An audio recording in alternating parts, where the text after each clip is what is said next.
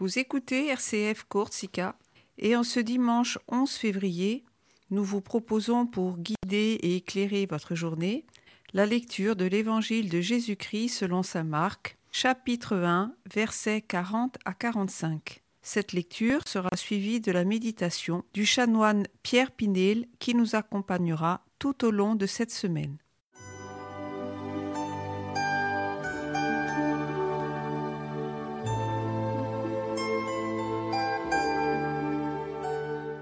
Évangile de Jésus-Christ selon saint Marc. En ce temps-là, un lépreux vint auprès de Jésus.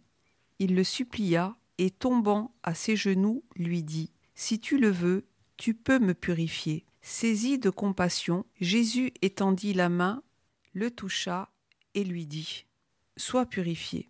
À l'instant même, la lèpre le quitta et il fut purifié.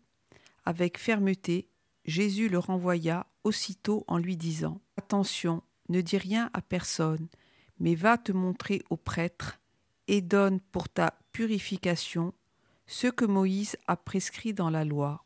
Cela sera pour les gens un témoignage. Une fois parti, cet homme se mit à proclamer et à répandre la nouvelle, de sorte que Jésus ne pouvait plus entrer ouvertement dans une ville, mais restait à l'écart dans des endroits déserts.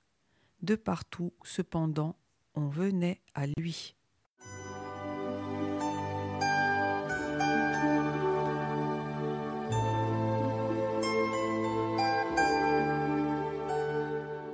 Dans son premier chapitre, l'évangile de Marc nous invite à prendre le chemin avec Jésus et à le commencer avec les malades. Ce n'est pas sans doute sans raison que nous sommes mis en cette compagnie.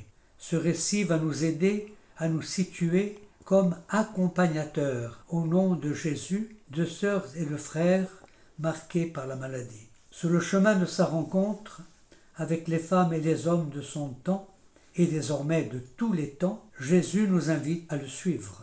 Le lépreux qui tombe aux genoux de Jésus est un malade oublié et culpabilisé.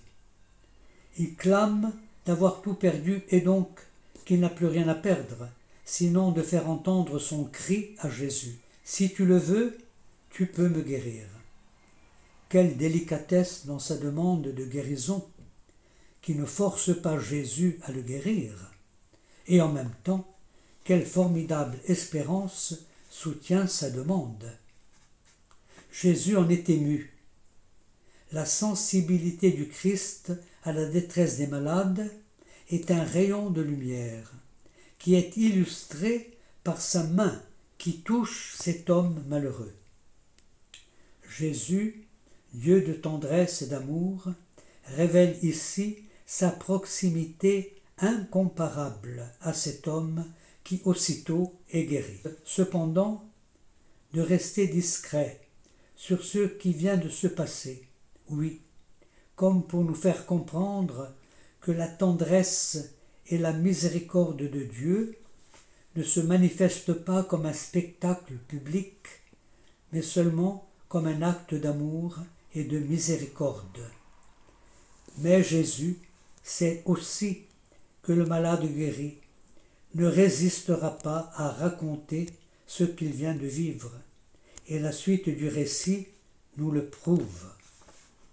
Le lépreux guéri n'en reste pas moins un homme qui ne peut résister à proclamer ce qu'il vient de vivre.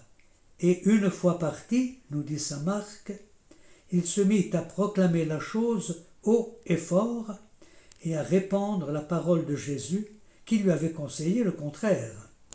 Alors, une question se pose. Pourquoi cette recommandation de Jésus? Parce que Jésus, accompli dans ce cas-là, n'est pas pour prouver qu'il est le Fils de Dieu et Dieu lui-même. Tel n'est pas son objectif dans l'Évangile. Ce qui apparaît comme une invitation pour ce lépreux guéri, comme pour nous également, est une invitation à changer notre vie et croire à la bonne nouvelle.